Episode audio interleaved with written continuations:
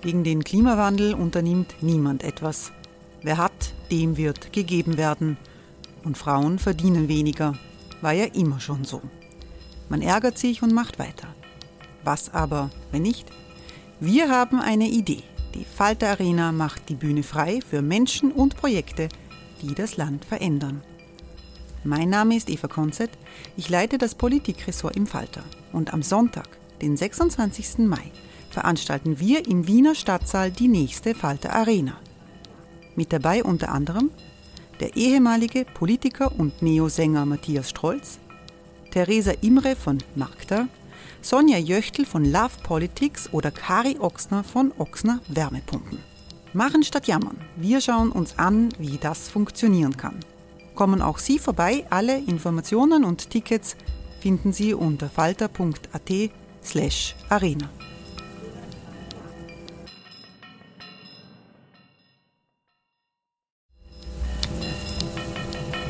Falter-Podcasts werden durch Werbung unterstützt.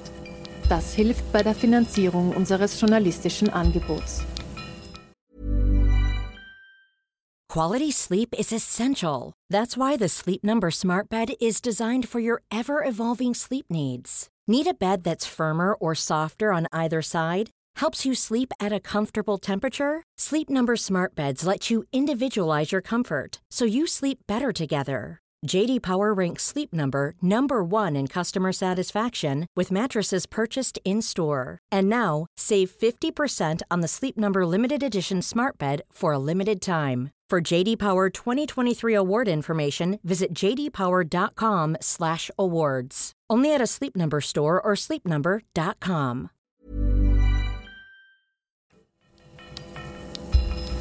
Falter Radio, der Podcast mit Raimund Löw. Sehr herzlich willkommen, meine Damen und Herren, im Falter Radio. Die meisten kennen Ulrike Volkerts als Lena Odenthal, die längstdienende Tatortkommissarin. Und als eine der wenigen Schauspielerinnen, die sich als homosexuell geoutet haben. Ihr neues Buch trägt den Titel Ich muss raus. Sie erzählt über Sexismus in der Medienbranche und was MeToo verändert hat und was geblieben ist wie früher. Volkerts hat bei der umstrittenen deutschen Anti-Corona-Künstlerinitiative Alles Dichtmachen mitgemacht, sich dann aber zurückgezogen und entschuldigt. Hören Sie aus der Falterwerkstatt das Gespräch, das Barbara Todd mit der Schauspielerin geführt hat. Ulrike Volkerts antwortet zuallererst auf die Frage, ob Satire und Zuspitzung beim Thema Corona nicht mehr funktionieren. Erstmal vorweg, ich habe das, glaube ich, komplett unterschätzt. Ich fand es eine super Idee von diesen Menschen, die da mitgemacht haben, die ich auch sehr schätze und äh, die ich weder der Querdenker noch der AfD-Bewegung zuordne, ganz sicher nicht, so einschließlich mir, ähm, dass wir es vielleicht schaffen könnten mit diesen Videos, eine neue Perspektive auf diese Corona-Maßnahmen, die uns im Moment quälen und lähmen und äh, natürlich wichtig sind aber trotzdem eine, ein, einen Nadelpieks da hineinzumachen, ob das alles so mit richtigen Dingen geht und vor sich geht und ob man nicht ähm, ein Gespräch in Gang kriegt, dass vor allen Dingen ja auch im Kulturbereich Dinge sich langsam wieder öffnen dürften, wenn man die richtigen Konzepte findet. Die Form, die wir gewählt haben, diese Videos, deren, ähm, deren äh, Inhalte ich auch gar nicht alle zu 100 Prozent kannte, an dem Tag X, wo das dann alles online ging, ähm, haben die Satire gewählt, die Ironie gewählt und ich glaube, das war der größte Fehler, den wir machen konnten, weil das ist ja völlig nach hinten losgegangen. Die falschen Menschen haben uns beklatscht. Wir haben überhaupt nicht die erreicht, die wir kritisieren wollten, nämlich eigentlich unsere eigene Regierung, dass sie mal hinterfragen, was sie uns dazu muten und wie wir da vielleicht bessere Lösungen oder auch andere Lösungen und kreative Lösungen finden könnten. Ich habe mich wahnsinnig erschreckt. Ich habe sowas in der Form auch noch nicht erlebt. Also der sogenannte Shitstorm, der im Internet dann losging. Ich habe das tatsächlich vermieden zu lesen, weil ich diese Energie nicht in meinem System haben möchte. Deswegen habe ich auch relativ schnell, auch im Absprache mit meiner Agentur, ähm, die sehr viele Mails bekommen haben, wo sich Menschen auch einfach verletzt fühlten, vor den Kopf gestoßen, sich nicht verstanden, enttäuscht waren. Jetzt speziell von mir, Ulrike, Ähm, mit denen zusammen habe ich dann ziemlich schnell entschlossen, ich ziehe mein Video zurück und ich nehme eine, mache eine Stellungnahme.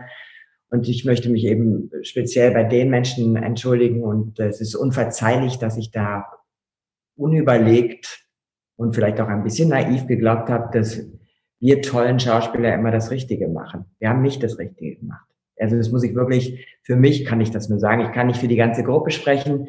Da sind auch immer noch Leute aktiv und wollen sozusagen das Ganze noch in eine gute Richtung bewegen. Ich denke, es ist eine Debatte in Gang gekommen, wie auch immer, aber der Shitstorm, der das erstmal überlagert hat und der ja auch über die Grenzen hinausgeschwappt ist, der war unerträglich. Und das ist für manche Kollegen und Kolleginnen wirklich ähm, ja, bis hin zu Drohungen, dass man bestimmte Jobs jetzt nicht mehr bekommt.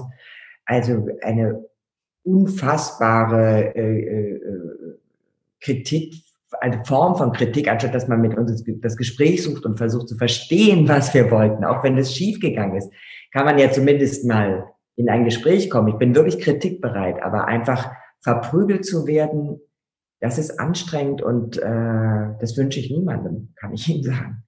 Ist das, glauben Sie, etwas, was einfach äh, nach, nach diesen 15 Monaten Pandemie, weil alle schon so, so fertig sind mit den Nerven passiert? Oder ist das etwas, das, ähm, das quasi auch in, in, der, in der Öffentlichkeit strukturell angelegt ist? Unabhängig jetzt von, von der Zuspitzung ähm, in Pandemiezeiten? Ich glaube schon, dass es eine Zuspitzung gibt, dass die Nerven ein bisschen blank liegen, dass sie alle Menschen auch sehr sensibilisiert sind. Äh, jeder hat auch seine eigene Perspektive. Also ich meine, es ist natürlich ein Unterschied, ob ich an vorderster Front im Krankenhaus täglich äh, mit Covid-Patienten arbeiten muss und die äh, teilweise wegsterben, dann ist es natürlich eine andere Situation, ob ich jemanden verliere wegen dieser Krankheit. Es ist äh, in diesen Tagen sind die Zahlen aus Indien gekommen, die äh, äh, so erschreckend sind und wir wissen alle, das ist ein Land, was man gar nicht fassen kann. Die haben so viele Millionen Städte, es gibt so viele arme Leute und diese Spaltung zwischen arm und reich und äh, wird ja auch offensichtlich.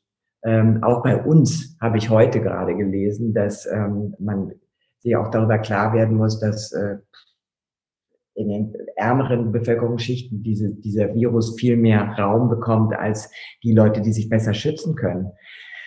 Es ist eine schwierige Zeit gerade und unsere Regierung ist ja auch permanent am Rödeln und neuen Dingen versuchen und äh, es ist natürlich zermürbend, dass trotz aller Maßnahmen, die ich auch bereit bin mitzutragen, nicht wirklich eine Verbesserung der Situation passiert, dass die Zahlen nicht wirklich runtergehen, dass es diese Öffnung von Kulturbetrieb, Museen, Kinos, Theatern in weite Ferne weiterrückt. Das kann irgendwie ja so nicht weitergehen. Das ist äh, wirklich, das war der Grund, warum wir auch aus der Ecke der Kunstschaffenden gesagt haben, hallo, was können wir tun? Die Form war komplett die falsche. Also Corona und Satire, ich würde sagen, das passt nicht. Wir hätten irgendwie 52 Videos drehen sollen wo wir sagen, was man mit den Corona-Maßnahmen, die es gibt, alles anstellen kann. Zum Beispiel Tai Chi im Park machen mit dem Sicherheitsabstand in einer großen Gruppe. Man kann auch tanzen draußen im Park mit einer großen Gruppe im Abstand. Man kann verschiedene, also das ist mir natürlich alles erst im Nachhinein eingefallen. Ich bin ein bisschen, es macht einen wirklich fertig, was da gerade passiert. Ich bin natürlich dankbar für all meine Freunde die, und Freundinnen, die mir irgendwie geschrieben haben und mir den Rücken stärken oder meine Agentur, die sagt, Ulrike, wir stehen hinter dir, wir reagieren jetzt darauf, wir schützen dich. Ähm, da ist ja so, also es ist natürlich fatal. Ich war auf Wolke 7 mit meinem Buch, ja. Diese schöne rosa Wolke ist irgendwie jetzt eingetrübt. Und darüber bin ich maßlos traurig gerade. Ja, ich ich habe mir jetzt gerade gedacht, wie kratze ich die Kurve zum Buch, aber das haben Sie jetzt, das haben Sie jetzt quasi gemacht, indem Sie es angesprochen haben. Ähm, ich hätte Sie sonst gefragt, eben wie ungewöhnlich es ist. Sie haben ja gerade ein Buch veröffentlicht, wo Sie sehr viel über sich erzählen und wo, wo man Sie als, als Person, äh, aber auch die Auseinandersetzung mit der Kunstfigur der Tatortkommissarin, also das, das kommt alles in dem Buch wunderbar vor. Und ähm, wie dann eben so etwas quasi aus dem Kontext auch gerissen werden kann oder eine Person wie Sie, die eh so freizügig über sich spricht, über ihr Leben, ähm, dass man dann ihr unterstellt, sie, sie, sie würden ähm, ja, äh, quasi Corona, zu den Corona-Leugnern zählen. Also das, das, das ist schon, ist schon ziemlich, ziemlich absurd oder schwierig nachzuvollziehen, eben weil sie ja auch quasi gerade eben dieses Buch geschrieben haben, wo sie so viel, so viel über sich erzählen. Das ist ja in Wahrheit so eine Art Pandemieprojekt offenbar gewesen. Ich meine, Sie haben es in der Zeit geschrieben, ähm, in den letzten Monaten. Ähm, das heißt, ohne, ohne diese Corona-Situation wäre das Buch nicht entstanden oder wäre es so und so entstanden? Also was war so der unmittelbare Antrieb? Von, äh, die, die, die Anfrage von Brandstätter Verlag, die kam vor Corona, vor, die, im Februar. Und ich musste dann erstmal nachdenken, ob ich das überhaupt machen möchte und wenn ja, in welcher Form. Ich bin ja per se keine Autorin. Ich brauche auf jeden Fall jemanden an meiner Seite. Dann habe ich meine Freunde und Freundin gefragt, habt ihr das Gefühl, es ist, könnte interessant sein, wenn ich ein Buch über mein Leben schreibe? Und da kamen tatsächlich so Stimmen und sagen, doch, Ulrike, sei dir klar darüber, du bist ein Vorbild. Du bist ein Vorbild für junge Kolleginnen und Kollegen. Du bist ein Vorbild äh, für, für junge Schwule und Lesben für diese ganze Outing-Geschichte. Du bist ein Vorbild für äh, eine Schauspielerin, die geoutet in dieser Branche lebt. Du bist ein Vorbild für Frauenbilder im deutschen Fernsehen. Du hast eine Menge zu erzählen. Und das war ein bisschen so ähm, dann auch die Motivation, mit der ich da angetreten bin. Jetzt haben Sie die wesentlichen äh, Aspekte eigentlich schon, schon angesprochen. Aber vielleicht, bevor wir darüber sprechen, würde ich gern kurz noch in die Biografie eintauchen. Also ich fand die Passagen ähm, sehr, sehr spannend, wo Sie quasi über Ihre Kindheit und die Vater- und Mutterrolle erzählen. Ähm, da gab es ja dann auch eine Trennung und quasi der Vater war schon so dieser klassische Papa, der halt das fette Stück Fleisch am Sonntag bekommen hat und die, die Mutter, die brav gekocht hat. Dann ging diese Ehe auseinander und dann hat ihre, Ihre Mutter, die ja auch sehr, sehr sportlich war, ähm, hat, hat Ihnen ja auch eigentlich ganz wichtige und gute Ratschläge gegeben. Und eigentlich kommt sie dann doch auch als sehr, sehr starke Frau durch, die, ähm, die sehr eigenständig ist und die vor allem auch darauf schaut, dass Sie eine eigenständige Person werden können, indem Sie zum Beispiel nicht zu früh ein Kind bekommen etc. Also dieser Wandel der Mutterfigur, wie, wie ähm, hat sich die selbst so befreit dann als nach der Trennung oder war das in ihr schon angelegt und sie konnte es einfach nicht ausleben äh, in der Ehe? Ich glaube, das war aber in ihr schon so angelegt, weil sie hat sich ja über diesen, äh, darf man ja nicht vergessen, sie ist 36 geboren und dann ähm, in, nach dem Krieg äh, ähm, die Schule, die mittlere Reife gemacht, dann sollte sie eine Lehre machen. Natürlich haben ihre Eltern gesagt, du musst heiraten und meine Mutter hat äh, über diesen Sport, über dieses äh, Wildwasser-Kanufahren sich eine große Freiheit erkämpft, auch gegenüber ihren Eltern, weil sie dann am Wochenende zu Wettkämpfen musste und äh, oder die sind eben auch mit der Gruppe Jugendlicher dann mit den Booten losgefahren, haben irgendwo gezeltet und sie wusste, sie darf das nicht und ihre Eltern haben sie sehr bestraft, nach, wenn sie nach so einem Wochenende zurückkam. Aber sie sagt bis heute, aber das Wochenende hatte ich in der Tasche und das Wochenende war mir wichtig und ich wollte ähm, diese Freiheit haben als junge Frau mich zu verlieben und mit meinen Freunden ein Wochenende zu verbringen. Und natürlich war das eine Zeit, ich meine, Verhütung gab's nicht. Aufgeklärt waren die kaum. Also ist meine Mutter relativ äh, äh, verknallt, wie sie war, in meinen Vater schwanger geworden. Und dann war logisch, dass man heiratete. Es ging gar nicht, es gab gar keine andere äh, Wahl, da gab es kein Rauskommen mehr. Und ähm, die sind das eingegangen und das ging ja auch eine Weile gut. Aber meine Mutter hat dann für uns alle drei Kinder eigentlich gesagt, bitte guckt, dass ihr das macht, was ihr gerne wollt in eurem Leben und lasst euch das nicht verbauen und ich unterstütze euch in allem, was ihr euch wünscht, dass ihr das verwirklichen könnt. Ich musste eine Lehre machen, ich musste dies machen, ich durfte das nicht. Ich möchte, dass ihr das rausfindet, was ihr, was euch glücklich macht letztendlich. Da war sie schon echt eine große Unterstützung. Das war, hatte sie aber als Anlage, diese Ehe war halt für sie mit drei Kindern und wenig Geld und Problemen zwischen den beiden Erwachsenen einfach keine einfache Zeit. Jetzt haben Sie auch erzählt, das Outing, also quasi äh, sich als, als lesbische äh, Schauspielerin zu outen, äh, wie wichtig der Schritt für Sie war, wie, wie bedrückend das Geheimnis war, als Sie als, als junge Schauspielerin quasi diese Tatortrolle bekommen und das nicht sagen konnten, wollten. Ähm, wenn man sich überlegt, wenn das heute so, also heute ist das ja doch Gott sei Dank ganz anders, oder? Glauben Sie, wäre es für, also für, eine, für eine junge Schauspielerin heute noch ein Thema in der gleichen Situation, ähm, das auch solche Ängste zu haben? Oder hat sich da nicht doch unfassbar viel in den letzten hätte sich eigentlich unfassbar viel ändern sollen, müssen, können. Aber ähm, ich weiß nicht, ob Sie das auch mitbekommen haben. Es gab im Februar auch eine Aktion unter dem Hashtag ActOut. Da haben sich 185 junge Schauspielerinnen ähm, zu Wort gemeldet und haben gesagt, äh, wir müssen auf uns aufmerksam machen, weil wir fühlen uns benachteiligt. Also da geht es ja dann um schwul, lesbisch, bi, trans, non-binär, queer. Das ist eine umfangreiche, da musste ich mich auch erstmal reinarbeiten, damit man niemanden vergisst.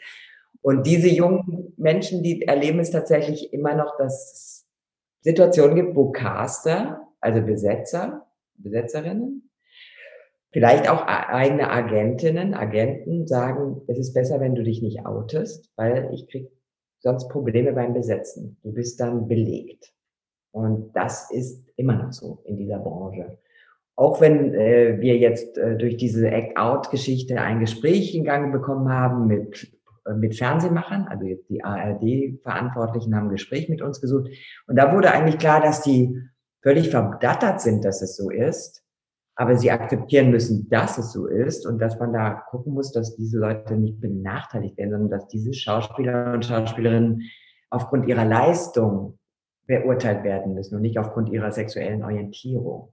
Der andere Wunsch ist natürlich, dass die Sichtbarkeit im deutschen Fernsehen oder im deutschsprachigen Fernsehen, sage ich, es gilt für Österreich vielleicht auch, die Sichtbarkeit, dass es andere Lebensformen gibt, außer Vater, Mutter und zwei Kinder, ähm, dass es die anderen Versionen gibt. Zwei Männer mit Kindern, zwei Frauen mit Kindern, ähm, dass man das normal erzählt und nicht als Problemfilm. Das wünscht sich diese Act-Out-Gruppe, damit die Sichtbarkeit anderer Lebensformen selbstverständlicher wird und man da nicht immer drüber stolpert. Da gab es ja also, ein, ein, ein, sehr, ein, sehr, schönes Cover der, der, des Süddeutschen Magazins dazu. Aber ist das, glauben Sie, etwas deutschsprachig? Also ist das etwas, was in der, im deutschsprachigen Raum ein Problem ist?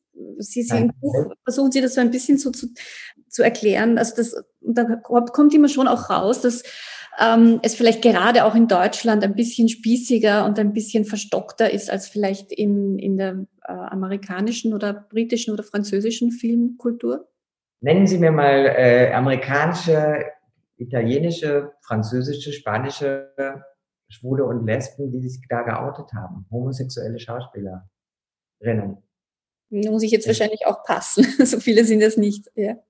Nein, so viele sind es nicht. Es ist echt ein weltweites Problem. Also es gibt äh, nicht, es gibt, glaube ich, wirklich eine Menge äh, äh, Menschen, die das nicht thematisieren. Es ist ja eigentlich auch nicht wichtig. Niemand muss thematisieren, warum er so oder so sexuell orientiert ist. Aber bei, ähm, wir sind halt als Schauspieler, Schauspielerinnen Projektionsfläche.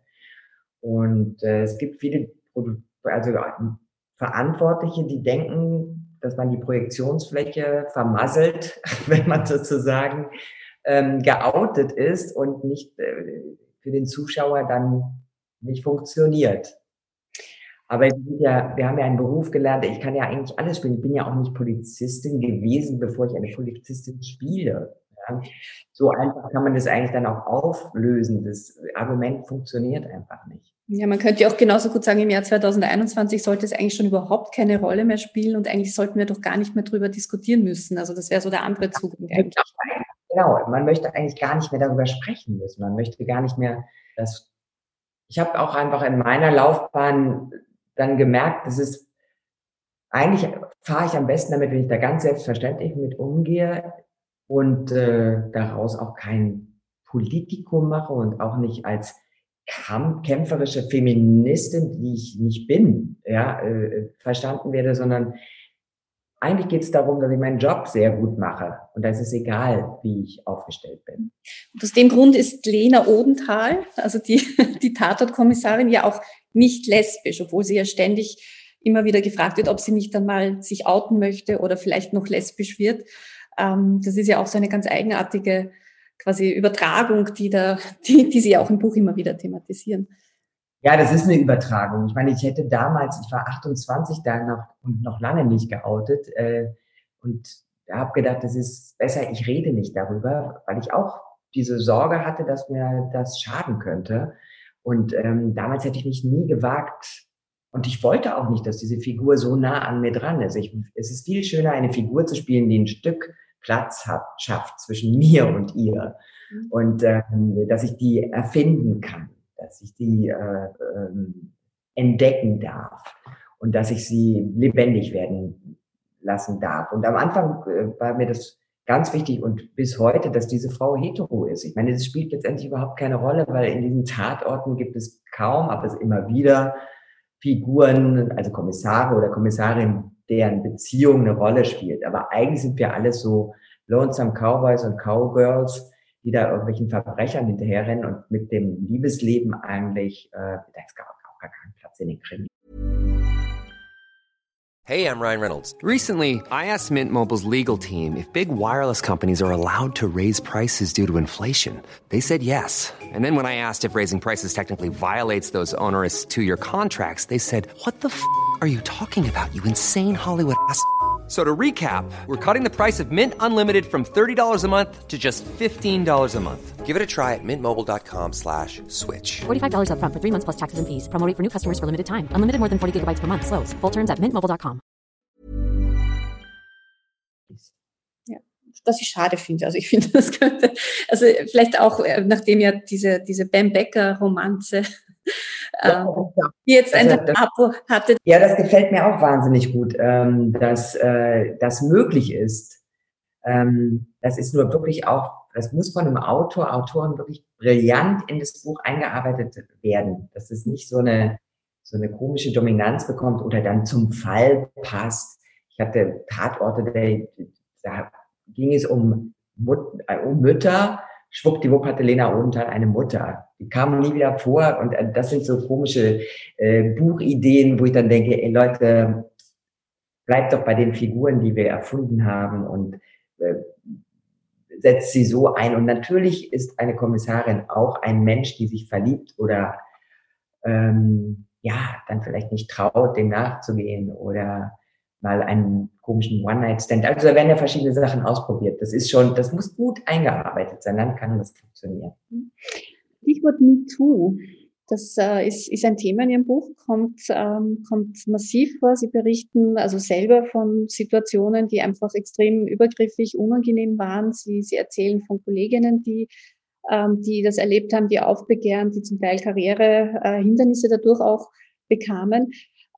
Sie überblicken ja doch einige Jahrzehnte. Ich meine, hat sich da ähnlich viel getan wie, wie beispielsweise in, in der Frage des, des Outings? Ähm, oder hat es tatsächlich erst diese MeToo-Bewegung gebraucht, um, um wirklich den großen Schritt nach vorne zu machen in der Bewusstseinsarbeit für, äh, für das Thema sexuelle Belästigung? Ich glaube, diese MeToo-Debatte hat schon einen, einen war nötig, um dieses, äh, diese, diese Struktur dahinter mal zu entblättern. Also dass da, wo Machtverhältnisse sind, dass das ein Mittel ist, Menschen zu beeinflussen und äh, auch diese Abhängigkeiten auszunutzen. Und ich glaube, das bezieht sich ja letztendlich gar nicht nur auf die Filmbranche und Theaterbranche, sondern es gibt in vielen Bereichen, wo Hierarchie im Berufsleben eine Rolle spielt. Also man wird zu einem Gespräch eingeladen und soll vielleicht äh, eine bessere Position bekommen, sitzt aber plötzlich bei dem Chef äh, allein im Büro und der sagt, den Job kriegen Sie,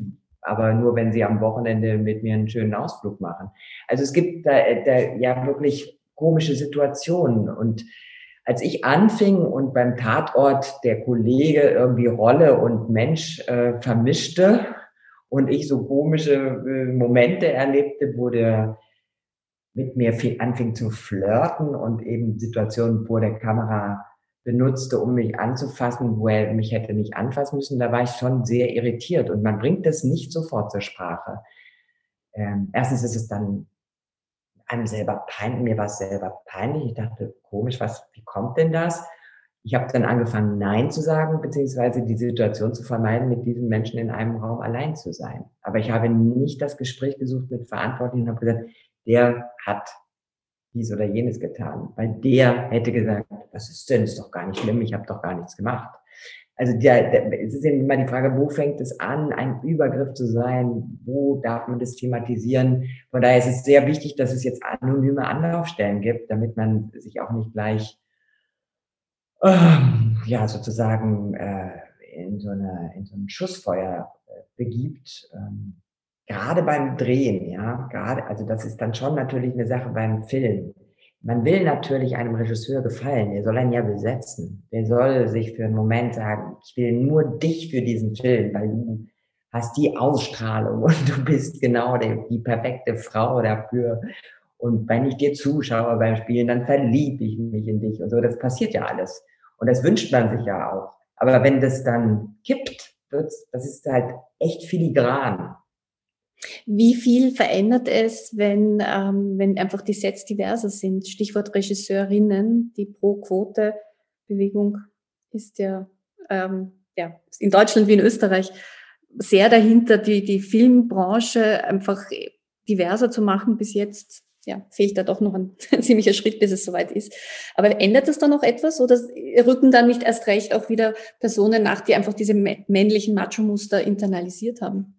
Ich glaube, das ist schon ein ähm, Versuch, diese, diese gewohnten Strukturen, es geht immer wieder um gewohnte Strukturen aufzubrechen. Es ist so selbstverständlich, dass äh, gerade beim Krimi es männliche Autoren gibt zum Beispiel oder eben auch männliche Regisseure, weil es ist ein taffer Stoff, da geht es um Brutalität, um Gewalt, die geht auch meistens von Männern aus, da braucht man irgendwie Männer für. Aber es gibt eben auch ähm, durchaus viele Regisseure, die bereit wären, einen Krimi äh, zu inszenieren. Und ich finde diesen Blick einer Frau auf Figuren und äh, auf eine Inszenierung einfach auch interessant. Ich will gar nicht sagen, dass das besser ist oder schlechter ist. Es ist einfach nur wichtig, dass das auch Platz hat. Und ich habe ja selber erschrocken festgestellt, dass bei meinen über 70 Tatorten eigentlich nur zehn von Frauen gemacht wurden in den ganzen Jahren.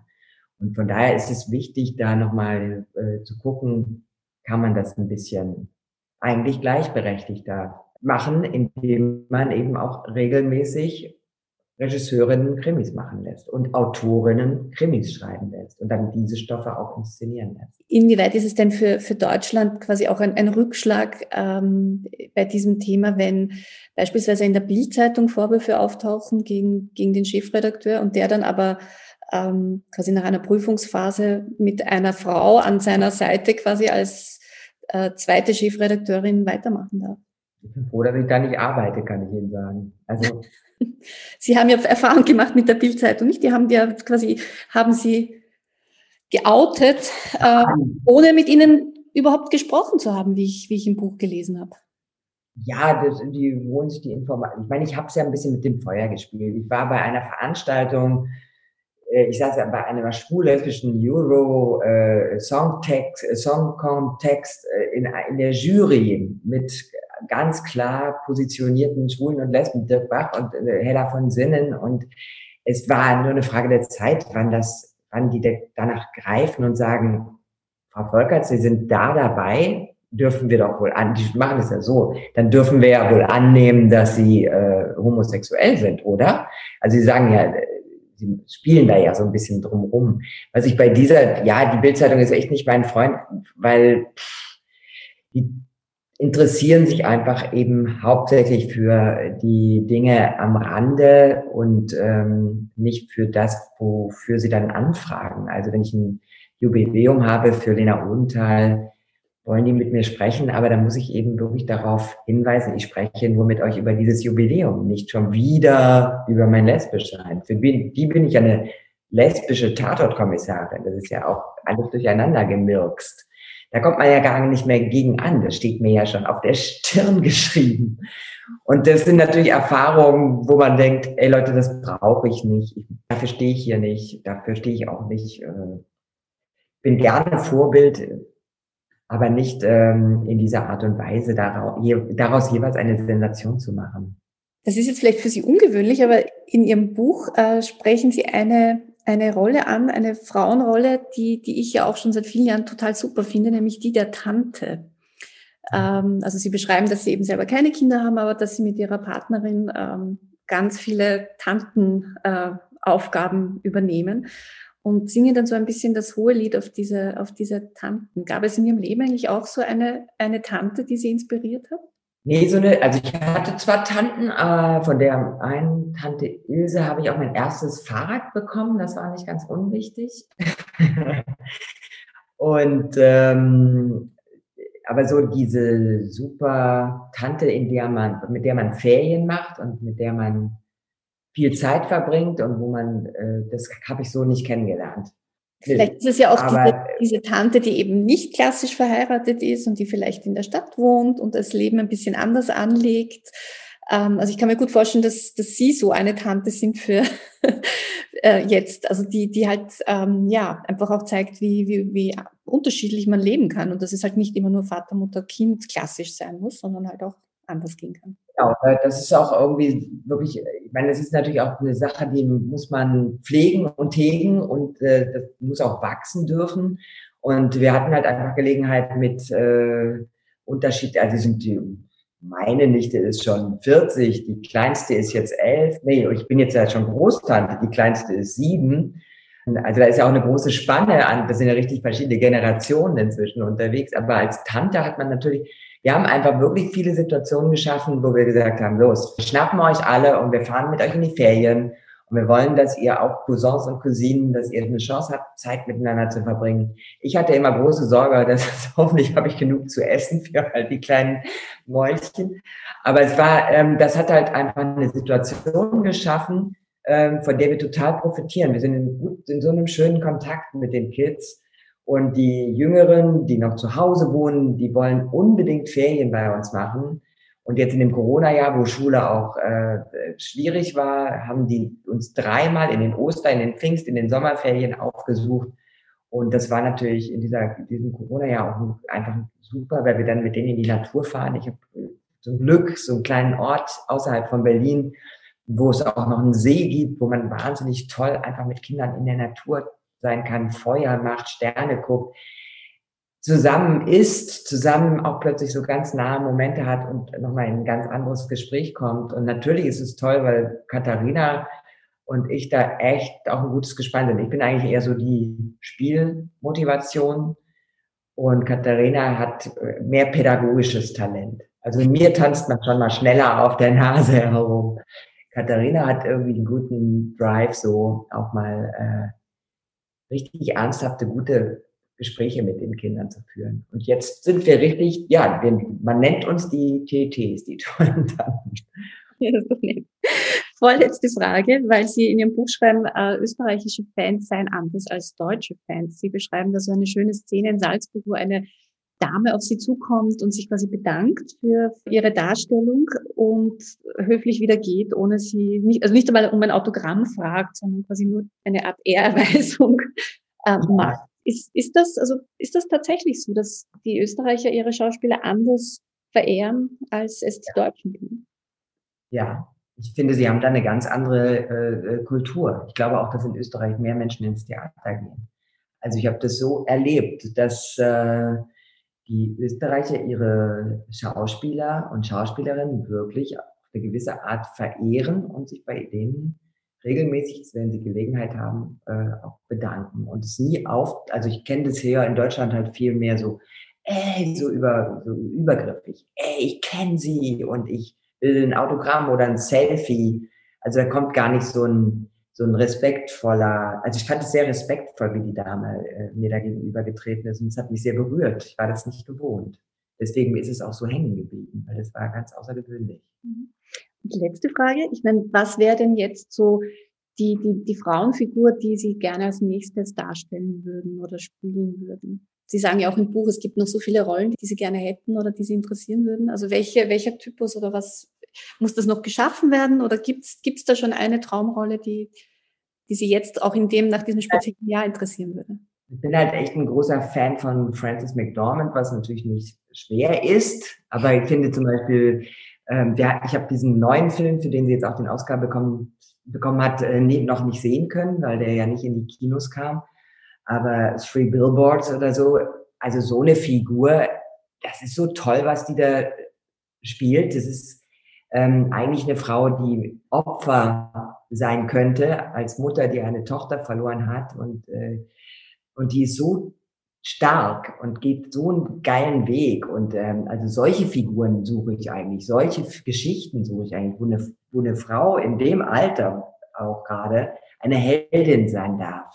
Und durch was durchgeht und ähm, mit sehr viel Kraft und sehr viel ähm, ja Konflikten auch durch etwas durchgeht und ihr Ziel erreicht. Also das das sind eigentlich die Sachen. Das kann jetzt nicht, ich würde auch wahnsinnig gern Komödie wieder machen. Ich würde auch gern wieder Theater spielen. Ich würde auch noch mal nach Salzburg gehen und den Tod spielen, wenn man nach mir ruft. Das war ähm, schon einer meiner schönsten Erlebnisse, ganz, ganz gewiss. Auch wenn es mich wahnsinnig herausgefordert hat und alles auf dem Spiel stand, wie ich auch im Buch schreibe. Aber ähm, das waren schöne Zeiten. Ich kann ja jetzt schon zurückblicken und sagen, das war reich, was ich da schon erleben durfte. Und ich habe ja einen Beruf gewählt, wo ich eigentlich so lange arbeiten kann, wie ich äh, auf zwei Beinen stehe und Text mir merken kann. Sie hörten aus der Falterwerkstatt ein Gespräch mit der Schauspielerin Ulrike Volkerts, das Barbara Tod geführt hat.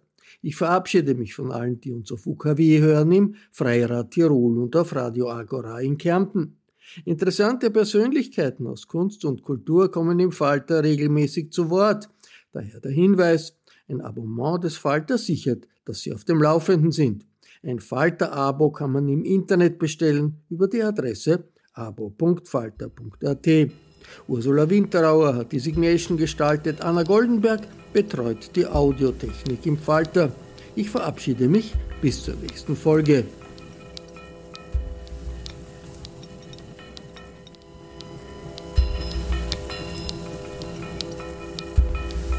Sie hörten das Falterradio, den Podcast mit Raimund Löw.